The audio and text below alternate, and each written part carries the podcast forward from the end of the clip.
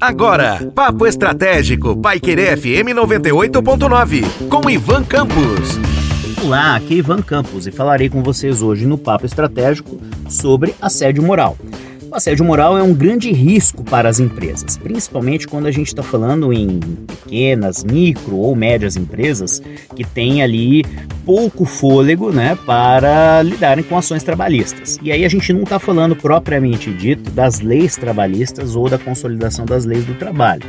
Nós estamos falando de uma das nuances relacionadas às relações de trabalho e que precisa, obviamente, de uma grande atenção, e isso já não é de hoje, mas que agora, mais ainda com as questões que envolvem a inclusão, a diversidade, a igualdade, seja essa igualdade de gênero, de raça, de credo, ou no caso de é, aceitação das diferenças por conta, no caso de colaboradores que venham a ser portadores de necessidades especiais, ou por conta da orientação sexual, ou por conta das questões religiosas. A gente precisa ter uma atenção muito grande hoje dentro das empresas em relação ao assédio moral. Mas o assédio moral não está restrito apenas a essas questões que envolvem a inclusão e a diversidade. E também, naturalmente, as questões que envolvem a, as brincadeirinhas, né? Ou então, no caso, as situações do dia a dia que muitas vezes podem passar como corriqueiras, né? E aí a gente está falando até mesmo de ambientes menos formais de trabalho,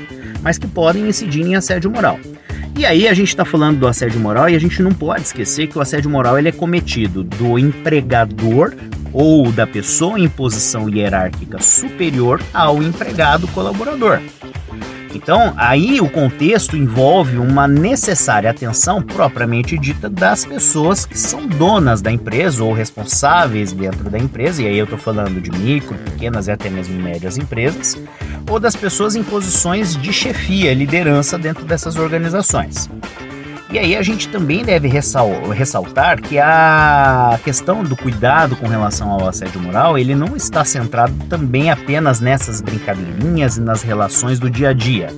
nem nas questões apenas de inclusão e diversidade, mas também nos fatores que estão relacionados à propriamente dita perseguição, ou então, no caso, a exasperação das cobranças que podem ser realizadas no dia a dia da parte do, da liderança para com o liderado ou da chefia para com os colaboradores.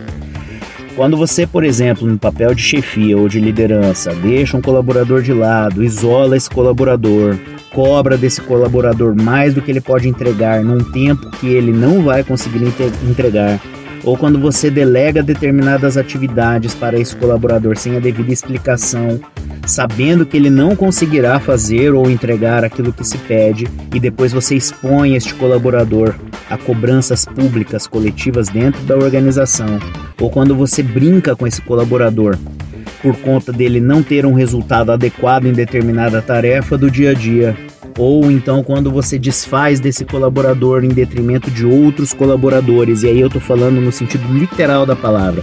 quando você faz com que esse colaborador se sinta menor do que os seus outros colaboradores, ou quando existem relações de amizade dentro da empresa e o chefe ou a liderança privilegia aquele que é mais amigo dele em detrimento dos demais. Tudo isso pode e configura assédio moral.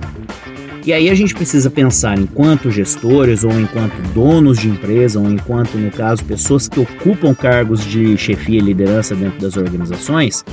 se o meu comportamento, se o seu comportamento enquanto chefia ou liderança, ele é um comportamento que promove o assédio moral ou que coloque em risco a empresa por conta eventualmente de uma ação trabalhista que esteja relacionada a assédio moral,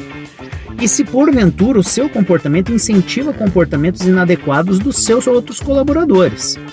como inclusive né, a perpetuação dessa relação tóxica em que um colaborador também passa a é, tornar um ambiente de trabalho do outro colaborador tóxico ou então no caso prejudicial, inclusive a sua saúde emocional e por que não saúde física. Então assédio moral é um grande risco para as organizações E embora esta seja uma fala já recorrente, nós precisamos redobrar a atenção, principalmente se formos proprietários, donos, chefes ou estivermos na condição de liderança dentro das empresas. Um forte abraço e até a próxima. Você ouviu Papo Estratégico, Paiquerê FM 98.9, com Ivan Campos.